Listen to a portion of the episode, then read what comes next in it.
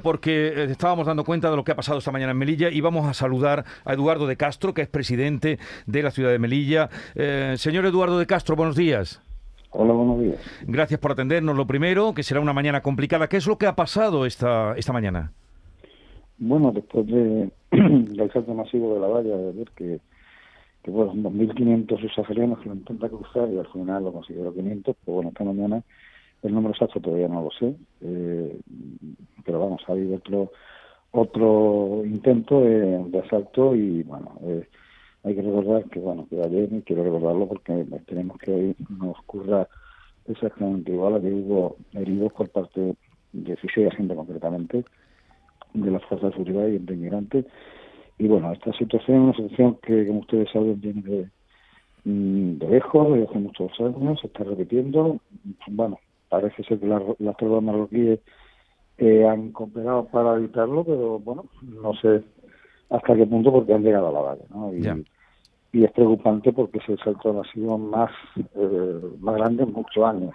Una vez, una, hace años uno de 600 que consiguieron entrar y esto es como un goteo, ¿no? Cada, cada que tiempo, pues bueno, de alguna manera viene ocurriendo esto. Es un problema de migración totalmente regular, gente que, que bueno que busca su norte y, bueno esta ciudad pues, tiene que soportar eh, este tipo de, avalanchas, ¿no? Los rechazos en frontera se, están haciendo en el sentido, en el mundo que entran, pero ya entran armados, entran con, distintos instrumentos eh, que, bueno, que causan herida y, y no solo se no solo se ellos mismos, sino que a la gente que hacen su trabajo pues también no entonces un problema un problema que bueno está ahí que en la ciudad no se nota en el, directamente porque al final se consigue eh, se ha conseguido llevarlo al GETI el GETI afortunadamente no estaba eh, con demasiados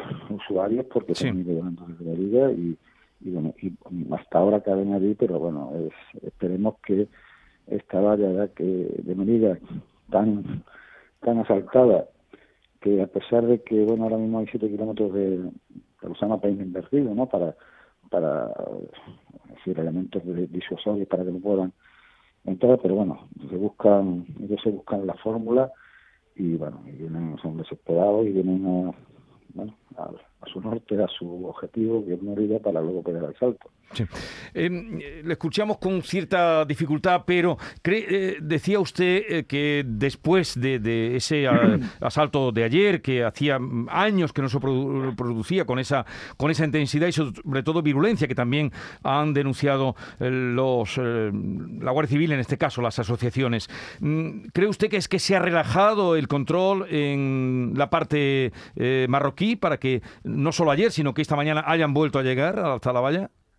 Bueno, pues, yo no, no puedo asegurar eso ni, ni firmarlo ni negarlo, porque ese tipo de datos no lo tenemos. Evidentemente, eh, si unas veces con lo consiguen, consiguen llegar, vamos a ver, todos estos subsaharianos no están sentados al otro lado de la valla.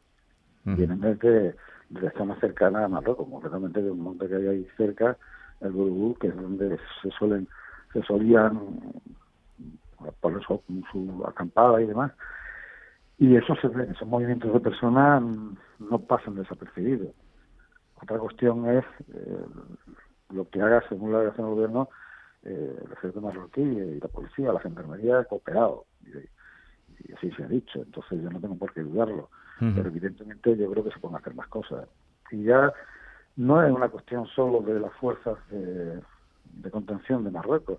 Yo creo que aquí hay un problema mm, que trasciende las fronteras y que, bueno, y que verdad que no solo el gobierno de España, sino eh, Europa tiene que, bueno, pues, entender una cosa que parece ser que, no se llega a entender por todo el mundo.